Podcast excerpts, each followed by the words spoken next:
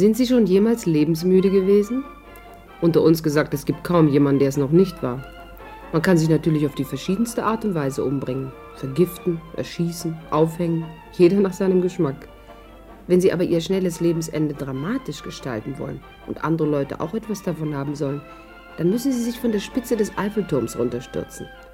Und das war es, was Michael tun wollte.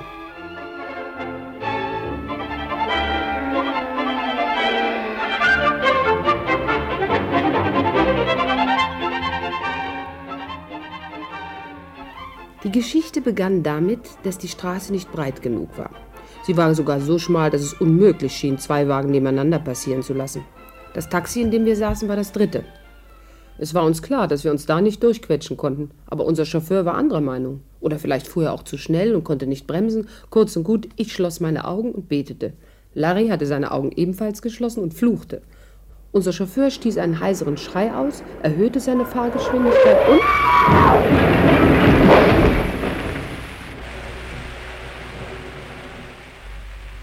Ich verstehe nicht, wieso wir noch am Leben sind. Wir sind doch gar nicht mehr am Leben.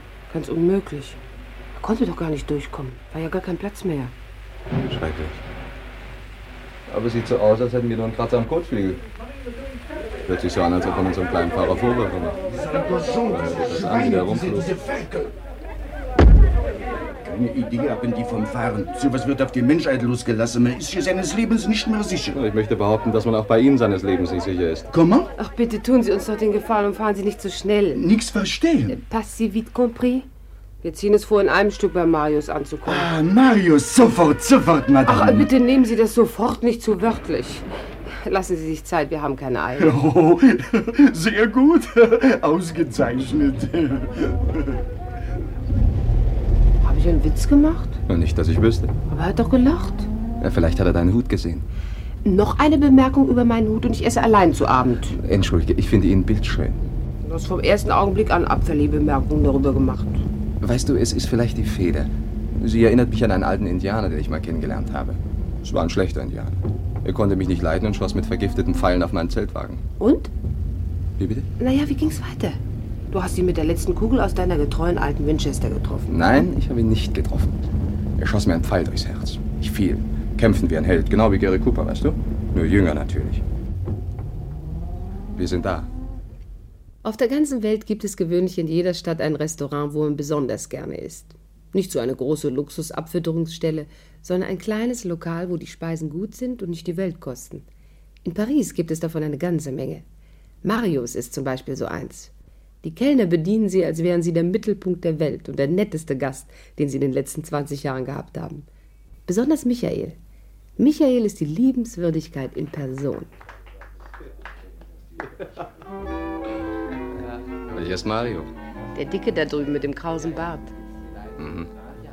Und wer ist die traurige Gestalt mit dem Schauspielergesicht? Das ist Michael. Er sieht tatsächlich etwas merkwürdig aus heute. Und Vielleicht hat er einen Trauerfall in der Familie gehabt. Das ist das erste Mal, dass ich ihn ohne ein freundliches Lächeln sehe und ohne ein freundliches Wort zur Begrüßung. Irgendetwas stimmt da nicht. Vielleicht hat ihm seine Frau das Lächeln verboten. Die Französinnen sind noch so eifersüchtig, weißt du? Das letzte Mal, als ich hier war, war Michael noch nicht verheiratet. Und das ist bestimmt der Grund. In der Zwischenzeit hat er geheiratet. Und sieht auch wie ein begossener Pudel aus. Ja, ja. Die Ehe. Woher weißt du denn das? Ich denke, du hast es noch nie versucht. Wie denn, wenn die einzige Frau, die ich jemals geliebt habe, mich wie einen Kollegen behandelt? Sei ruhig jetzt. Da, der Chef in Person.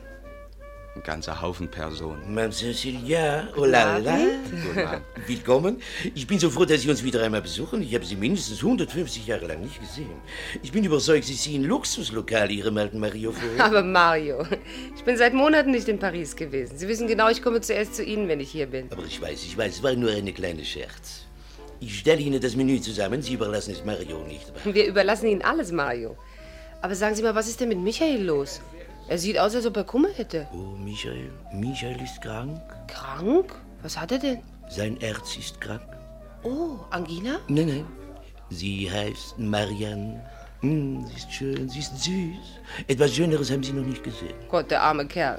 Schicken Sie ihn her, Mario. Ich möchte selbst von ihm hören, was er zu sagen hat. Hm, es ist traurig, Mamsell, sehr traurig. Michael wird Ihnen alles erzählen. Ich schicke ihn zu Ihnen. Und ich selbst begebe mich in die Küche, um die Spaghetti zuzubereiten, wie nie zuvor. Speziell für Sie, Mamsell Silvia. Ich werde einen Dollar, das sagt er allen seinen Gästen. Ach, armer Michael. Liebeskummer hat er also. Weißt du, Larry, vielleicht sind wir in der Lage, ihm zu helfen. Ich weiß, Celia, es macht nicht den geringsten Eindruck auf dich, was ich dir jetzt sagen werde. Kommt drauf an, wenn das, was du sagst, wichtig genug ist, um auf mich Eindruck zu machen. Du hast deine Nase in Mordgeschichten gesteckt, in Rauschgiftschmuggeleien, Sklavenhandel. Bis jetzt bist du immer mit heiler Haut davongekommen. Das ist nicht dein Verdienst, mein Lieber. Wie gesagt, du hast schon so viele verwickelte, schreckliche und auch schmutzige Geschichten aufgedeckt. Richtig. Und all das habe ich nicht einmal freiwillig getan. Aber hier handelt es sich nicht um Verbrechen, sondern um die Liebe. Michael hat Liebeskummer. Wir werden ihm helfen. Bitte, wenn du dich in andere Leute Privatgeschichten einmischen willst? Die Geschichte damals in Madrid, die scheint zu vergessen zu haben. Gott, woher konnte ich denn wissen, dass der kleine Spanier schon zwei Frauen hatte? Ich habe versucht, ihm zu helfen, weil ich Mitleid mit ihm hatte. Das ist es ja gerade, was ich meine. Mein Vorschlag lautet daher, dass wir es den Leuten selbst überlassen, ihre Liebesdramen zu beenden. Selbst wenn sie noch so sehr unser Mitleid erregen. Komm, zuerst wollen wir mal hören, was Michael zu sagen hat. Hallo, Michael. Bonsoir. Das ist aber nett, Sie wiederzusehen. Dabei haben Sie nicht einmal gelächelt, als wir ins Lokal kamen. Oh, Mademoiselle Celia, ich lächle nicht mehr. Und wenn ich trotzdem lächle, so tue ich es nur, um den Schmerz meines Herzens zu verbergen. Das hat der alte Bayazzo auch schon gesagt. Oh, Larry, sei ruhig.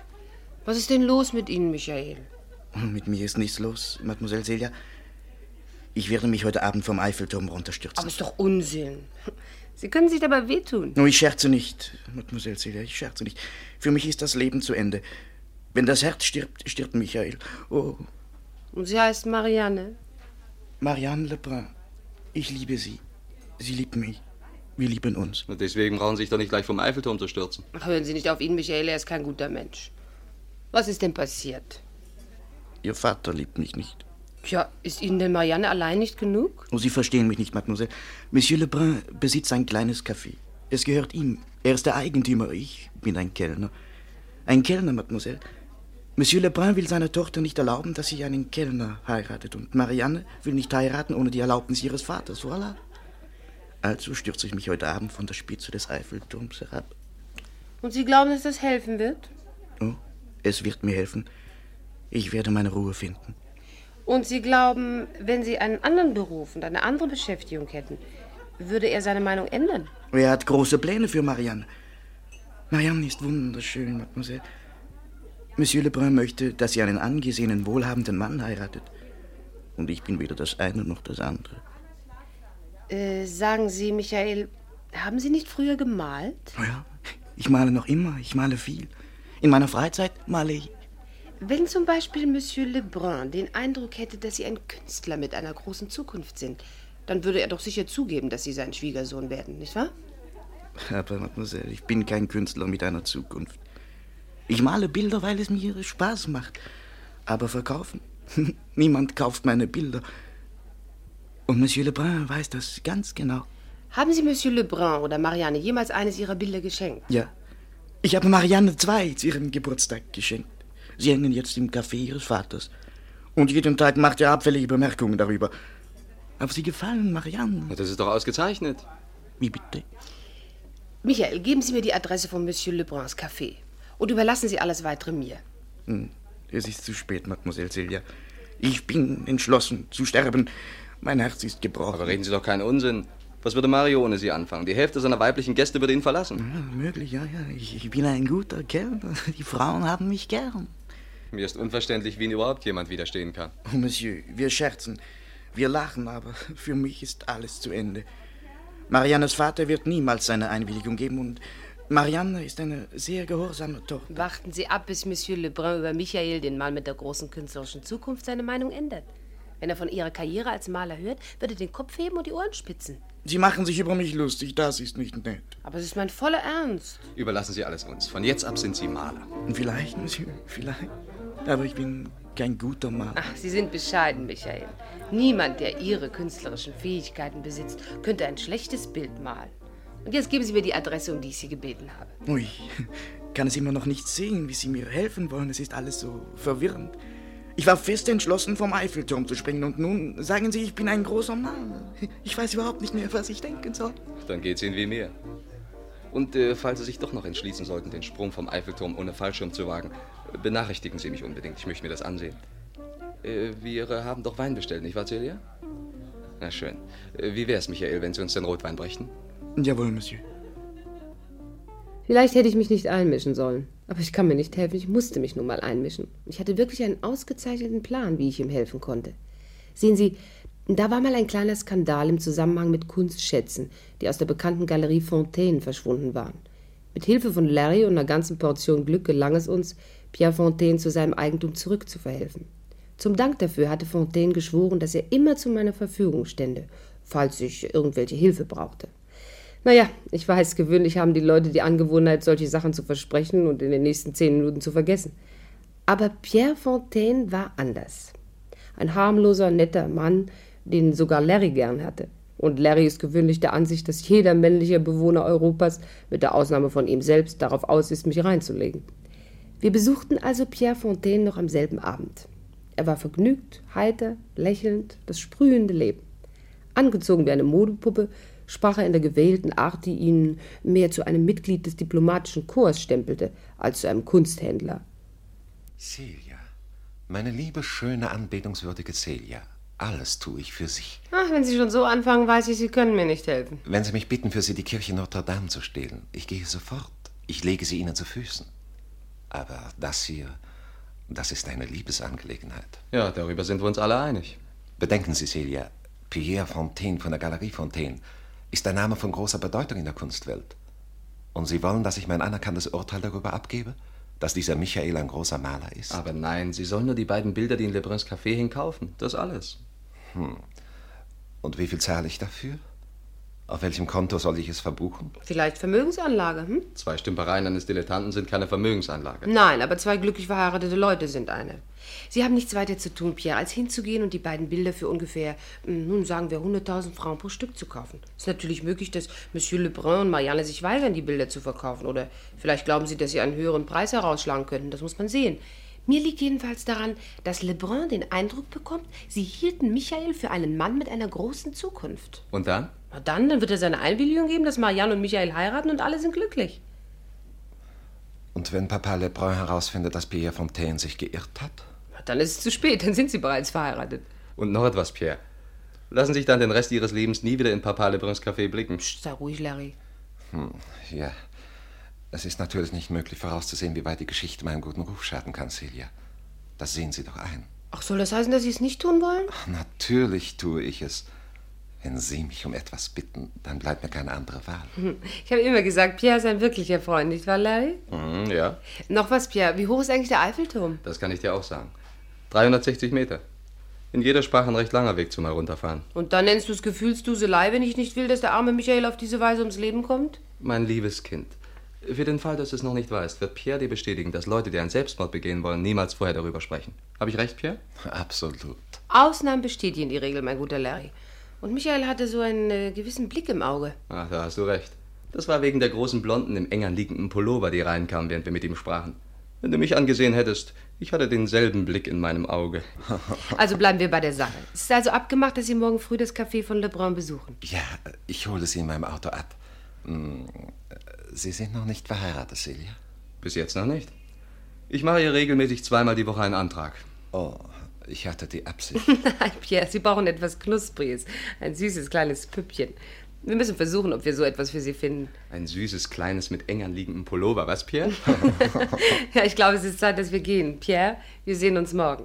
Wenn Larry erst einmal anfängt, Gefühle und Eindrücke mit großen Worten zu beschreiben, dann kann er einem jede Freude am Leben nehmen. Also, um 10 Uhr morgen früh. Der Verstand. Und was für eine Frau. Sie haben recht. Was für eine Frau. Monsieur Lebruns Café war ein winziges Lokal in der Nähe der Sacré-Cœur. Als wir das Lokal von außen sahen, konnten wir absolut nicht verstehen, woher Lebrun seine großartigen Pläne und Ideen hatte. Unter uns gesagt, es war eines jener Lokale des Montmartre, wo sie sich vergewissern, dass ihr Geld sicher in der Handtasche verstaut ist, bevor sie reingehen. Und wenn sie reingehen, halten sie lieber die Finger auf dem Verschluss. Wir parkten Pierres Wagen an der nächsten Straßenecke. Trotzdem, ganz wohl war mir nicht zumute. Erstens mal waren wir nicht richtig gekleidet, um solch ein Lokal schon so früh am Morgen zu besuchen, und zweitens sahen wir keineswegs wie die gewöhnlichen Kunden von Monsieur Lebrun aus. Als wir die Tür, an der die Farbe abgeplatzt war, öffneten, stritten sich zwei Leute ziemlich laut. Umbringen will er sich also. Na, ausgezeichnet, soll er sich doch umbringen. Ich kenne Michael, er meint es wirklich. Dann sind wir der Narren wenigstens los. Und ich sage dir noch einmal, Marianne, du bist für etwas Besseres bestimmt, als einen Kellner zu heiraten. Du bist schön. Und deswegen soll ich einen fetten alten Mann heiraten. Ich habe nicht die Absicht, die Angelegenheit weiter mit dir zu diskutieren. Äh, Wo gehst du hin? Zum Eiffelturm, zu Michael. Du bleibst hier. Aber Michael ist wahnsinnig, Papa. Na, endlich siehst du es ein. Er hat gesagt, er stürzt sich vom Eiffelturm und er wird es tun. Ja, desto besser. Aber ich glaube es nicht, Marianne. Ich habe keine Angst. Es ist Theater, reines Theater. Ich wette mit dir, dass Michael bereits bei Mario ist und bedient. Ich kenne das. Du irrst dich, Papa. Michael hat es tot ernst gemeint. Ich kenne ihn besser als Also du. Michael, Michael, Michael, ich, ich habe es satt, über diesen Michael zu sprechen. Er ist ein Mann ohne Ehrgeiz, ohne Zukunft, ein Tod ist gut. Ein Kellner. Wenn er sich umbringen will, ist das seine Angelegenheit. Mach die Tür zu. Ich will nicht, dass es morgen die Spatzen von den Dächern pfeifen, was für eine missratene Tochter ich habe. Oh je. Gehen wir. Da ist alle Liebe vergebens. Pierre, gehen Sie doch hinein und sprechen Sie mit Marianne und Lebrun über die Bilder. Ich glaube, ich kann deinen Cognac vertragen. Aber nein, wir haben doch jetzt keine Zeit zum Trinken. Marianne hat recht. Michael wird bestimmt etwas Dummes anstellen. Wohin gehst du denn, Celia? Na, zum Eiffelturm natürlich. Zu Michael. Vorsichtshalber. Komm, Larry. Pierre, Sie wissen, was Sie zu tun haben. Stehen Sie nicht mit offenem Mund herum. Los, Larry, schnell, hol ein Taxi. Sie halten es sicher für komplett verrückt, wenn jemand vom Eiffelturm springt, um seine Liebe zu beweisen. Aber lassen Sie sich sagen, dass Franzosen in dieser Beziehung manchmal nicht ganz zurechnungsfähig sind. Das Taxi raste. Wir hatten dem Chauffeur gesagt, dass er sich beeilen sollte. Und das braucht man einem Pariser Taxichauffeur nicht zweimal zu sagen. Sieben Minuten später saßen wir im Fahrstuhl und fuhren zur Spitze des Turms. Noch niemals habe ich die Langsamkeit eines Fahrstuhls so empfunden. Ich bin immer noch überzeugt davon, dass Lebrun recht hatte. Michael ist sicher bei Mario und serviert, du wirst ja erleben. Sagen Sie, Jawohl, Madame. haben Sie heute Morgen einen aufgeregten jungen Mann gesehen? Gut aussehend, bleich, schwarze Haare?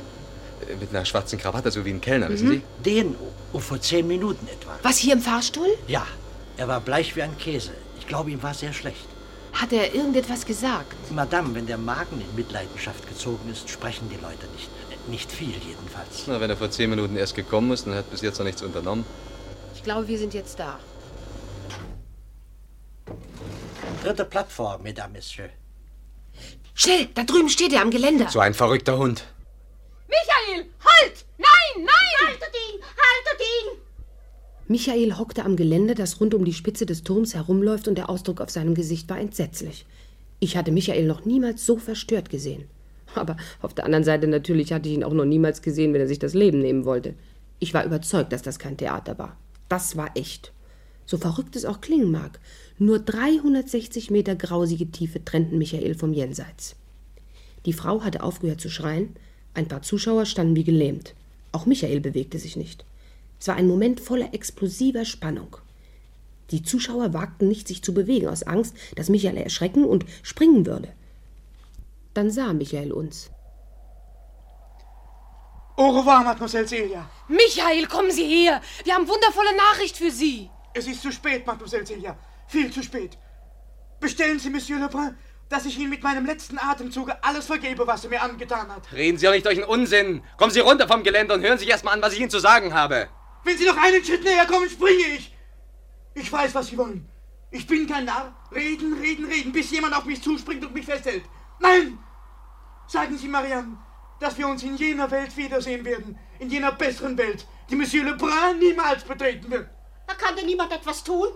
Sie, ja Sie, Sie sind doch ein starker Mann. Nur halten Sie ihn doch zurück. Wer, ich? Ja, stehen Sie doch nicht da wie ein Ölgötze. Tun Sie doch was. Zum Beispiel? Halten Sie ihn fest. Nun, Sie haben doch gehört, was er eben gesagt hat. Wer greift wen? Bevor ich mich umsehe, liegen wir beide unten, ohne mich. Oh, ich verachte Feiglinge. Stimmt, ich kann Feigling auch nicht ausstehen. Michael, warum wollen Sie denn das tun? Geben Sie uns 45 gute Gründe an, Michael. Halt den Mund, Larry. Mamsell Silvia, ich bin ein Versager. Ein Niemand. Ich kann nichts. Ich versage in allem. In meiner Arbeit, in der Malerei, in der Liebe. Es ist besser, den Tod zu suchen, als ohne Hoffnung zu leben. Wissen Sie, wer Pierre Fontaine ist? Pierre Fontaine? Von der Galerie Fontaine? Ja, Was ist los mit ihm? er hat Ihre Bilder im Café Lebrun gesehen. So? Und was hat er gesagt? Er hat sie Monsieur Lebrun abgekauft. Das sagen Sie nur so, Mademoiselle. Mein Ehrenwort, Michael. Stimmt das, Larry? Aufs Wort! Sie meinen, Fontaine selbst hat die Bilder gekauft? Meine, meine... Ja, ja, Ihre beiden Gemälde. Fontaine hat sie Mariannes Vater abgekauft. Wenigstens war er im Begriff, den Preis auszuhandeln, als wir ihn verließen. Und was hat er dafür bezahlt? Das hängt von Monsieur Lebrun ab. Nein, nein, die Bilder gehören nicht Lebrun. Sie gehören Marianne. Ich habe sie Marianne zum Geburtstag geschenkt. Ah, aber Marianne ist geschäftstüchtig. Sehr geschäftstüchtig. Du kannst dich jetzt fassen, Larry. Ah, sie wird die Bilder verkaufen. Halt! Was fällt Ihnen ein? Lassen Sie mich in Ruhe! Lassen Entsetzt! Hast du ihn, Larry? Ja! Jetzt lassen Sie mich doch gehen. Aber es ist Schluss mit dem ganzen Blödsinn. Oh, Sie brauchen mich nicht festzuhalten. Ich gehe auf ganz sicher, mein Junge. Ich habe den Entschluss gefasst, nicht zu springen. Na Gott sei Dank. Trotzdem, sicher ist sicher. Wir wollen den Fahrstuhl nach unten nehmen, Mademoiselle Celia. Sie müssen mir alles genau erzählen. Bitte sagen Sie mir, was hat die Bewunderung eines so großen Sachverständigen wie Monsieur Pierre an meinen Bildern erwirkt? Irgendwie hatte ich ja schon immer das Gefühl, als Künstler geboren zu sein. Leider, leider, leider begingen wir hier einen Fehler. Aber der Junge hatte sich wirklich das Leben nehmen wollen. Er fühlte sich verachtet, verkannt, ein Niemand, ein Versager. Selbstverständlich gaben wir keinerlei Erklärung ab, warum Pierre Fontaine so bereitwillig die Bilder gekauft hatte. Eine Erklärung hätte Michaels Selbstbewusstsein einen neuen Schlag versetzt, und Michaels Selbstbewusstsein konnte in diesem Moment keine neuen Schläge vertragen. Wir waren der Meinung, dass, wenn Mariannes Vater seine Meinung geändert und wenn Marianne liebevoll den Michael in die Arme geschlossen hatte, Michael ein ganz anderer Mann sein würde. Aber Larry hatte diesmal recht. Man soll mit solchen Dingen nicht spielen, speziell nicht mit Selbstbewusstsein. Als wir Lebruns Café aufsuchten, war es geschlossen und vergittert. Kein Lebrun, keine Marianne, kein Pierre Fontaine. Wir gingen also in Michaels Wohnung. Das ganze Sportfest hier. Noch höher? Nein, wir sind da. Na Gott sei Dank. Ja, ich verstehe nicht, warum Sie auf den Eiffelturm gegangen sind. Ein Sprung aus dem Zimmerfenster ah, hätte doch dasselbe Ergebnis gehabt. Natürlich. Das muss ich mir merken. Lieber nicht, das war nur ein Witz, vergessen Sie es. So, bitte sehr, von Sie Michael, in meine Arme, mein Junge, ich erwarte Sie. Wo sind Sie die ganze Zeit gewesen, mein lieber guter Freund? Monsieur Lebrun, ich verstehe Sie nicht. Aber mein lieber guter Freund, erlauben Sie mir, dass ich Ihnen gratuliere. Ich danke. Aber wozu? Ich verstehe es immer noch nicht. Als Sie mich das letzte Mal sahen, nannten Sie mich einen Versager, einen Niete, Och, einen Idioten, einen Trottel. Na, aber das war doch nur ein Scherz, Michael. Sie müssen noch einen kleinen Scherz verstehen, mein Freund. Mein bester Freund, Michael Lassar. Der große Pariser Maler mit der Zukunft eines echten Künstlers. Wollen Sie sich nicht deutlicher ausdrücken? Pierre Fontaine? Der berühmte, der große Pierre Fontaine hat heute Ihre Bilder bewundert, Michael. Ja. Eines Tages musste ich ja entdeckt werden. Fontaine bat, bettelte, flehte. Er verlangte, dass man ihm erlaubte, die beiden von Ihnen gemalten Bilder zu kaufen. Mariannes Bild? Ja, die beiden Bilder, die mein Café verziert haben. Und? Hat Marianne sie verkauft? Nein, sie weigerte sich, sie weigerte sich. Aber Sie müssen verstehen, mein lieber Michael, Pierre Fontaine ist ein Mann voller Energie und Entscheidungen. Er hat großen Einfluss. Es ist besser, wenn er die Gemälde besitzt und sie in seiner Galerie ausstellt. Ja, mit anderen Worten, Sie haben sie also verkauft? Es war das Vernünftigste, Michael. Und wie viel haben Sie bekommen? Ja, raten Sie mal. Oh, es waren zwei meiner besten Arbeiten, reif in Form und Farbe. Fontaine konnte nicht anders, als sie anerkennen. Hast du das gehört? Sei still, Larry. Fontaine hat 150.000 Francs per Stück bezahlt. Insgesamt 300.000 Francs. Was? Wie viel? Der ist verrückt geworden. Überrascht Sie das, meine Freunde? 300.000 Francs, Michael. Er ist unter die Räuber gefallen. Hm, Fontaine weiß genau, was er tut. Wahrscheinlich sind die Bilder mehr als das Doppelte wert. Mehr als das Doppelte? Bloß weil Sie denken, dass ich ein Nichtskönner bin, ein wertloser Kellner, ein Tu-nicht-gut, müssen Sie nicht von mir erwarten, dass ich Ihrer Meinung bin. Ein Mann weiß genau, wann er in sich die Eingebung des Genies fühlt. Soll das heißen, dass Sie wussten, dass Sie malen können? Ob ich das wusste. Mein lieber Lebrun, ich habe es immer gewusst. Und jetzt weiß es Fontaine auch und bald wird es die ganze Welt wissen. Ich glaube, es ist Zeit, dass wir gehen, Celia. Ich habe einen Riesendurst. Michaels Selbstbewusstsein stellte sich mit Riesensprüngen ein. Man konnte es förmlich wachsen sehen. Naja, es hatte ja 300.000 Francs als Ansporn. 300.000 Francs. Wir beeilten uns, mit Pierre in Verbindung zu kommen, um herauszufinden, was sich eigentlich abgespielt hatte. Aber Pierre Fontaine war unauffindbar. Er war verreist, auf dem Lande, Zur Erholung. Völlig unverständlich. Was hatte sich ereignet? Zwei Tage später klopfte es an unsere Tür. Herein? Hallo, Larry. Hallo, Celia. Was ist denn los? Ein Herr wünscht dich zu sprechen. Sein Name ist Pierre Fontaine. Kommen Sie rein, Pierre. Pierre, wo haben Sie gesteckt? Sie waren ja verschwunden, ohne ein Wort davon zu sagen. Sie müssen uns doch erzählen, was mit Marianne und den Bildern von Michael los ist. Und mit den 300.000 Francs natürlich. Celia, ich kann Ihnen nicht genug für Ihren Tipp danken. Die 300.000 Francs waren ein Pappenstiel, ein Nichts, vergessen Sie sie. Ich zahle sie mit Freuden. Eine Million wäre billig gewesen. Herrlich, wunderbar. Was denn die Bilder? Äh, Wollen Sie damit sagen, dass die Bilder tatsächlich... Ach, die Bilder schund wertlos. Aber Marianne, Celia, Sie haben mir selbst vor ein paar Tagen gesagt, ich brauchte was Hübsches. Jemand, der lustig und lebensfreudig ist. Sie haben recht gehabt, Celia. Ja, aber Pierre, das ist doch nicht möglich. Sie, Sie haben sich doch nicht etwa in Marianne verliebt. Wir werden im Frühjahr heiraten. Ihr Vater hat uns schon seinen Segen gegeben, Celia. Ich bin der glücklichste Mann von Paris. Ja, und was machen wir mit Michael? Michael? Ach so, der Kellner. Wie bringen wir bloß das dem Michael bei? Aber er hat doch die 300.000 Francs. Marianne hat sich entschlossen, ihm das Geld für die Bilder zu geben. Sie schenkt es ihm. Sie ist ja so großzügig. Sie hat ein Herz von Gold. Mit anderen Worten, Sie kaufen also Michael seine Braut für 300.000 Francs ab. Mit Ihrer vollen Einwilligung. Oh nein, es war Liebe auf den ersten Blick. Und Michael denkt, er ist ein großer Maler. Meiner Meinung nach ist er farbenblind. Und haben Sie oder Marianne Michael davon unterrichtet? Nein, Celia, wir hielten es für besser, wenn Sie es ihm sagen. Ah, Das finde ich ja außerordentlich freundlich von Ihnen. Aber Celia, Ihrem Takt, Ihrer Freundlichkeit und den 300.000 Francs kann er nicht widerstehen. Der Schlag wird kaum fühlbar für ihn sein. Sind Sie nicht auch der Meinung, Larry? Und mich müssen Sie fragen. In puncto Gefühle bin ich kein Sachverständiger. Na, jetzt möchte ich bloß wissen, was wir anstellen. Wir fahren mit dem nächsten Flugzeug zurück nach London. Ich habe sowieso genug von Paris. Für meinen Geschmack gibt es hier zu viele Liebesgeschichten. Das war ein schönes Durcheinander. Natürlich konnten wir die Dinge nicht einfach so gehen lassen, wie sie waren. Ich schlug daher vor, dass wir Michael aufsuchten und ich eins seiner Bilder für mich kaufte. Und bei dieser Gelegenheit konnte ich ihm die schlechte Nachricht auf schonende Weise beibringen.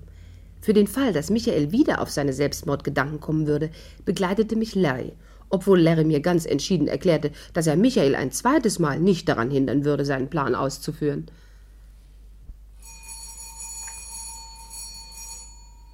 Und ich glaube immer noch, dass der beste Ausweg das erste Flugzeug nach London gewesen wäre. Aber kommt doch gar nicht in Frage. Wir kneifen nicht. Wir sind doch keine Feiglinge. Ja, es gibt Momente im Leben, wo das angenehmer und bequemer ist. Ah, Mademoiselle Celia.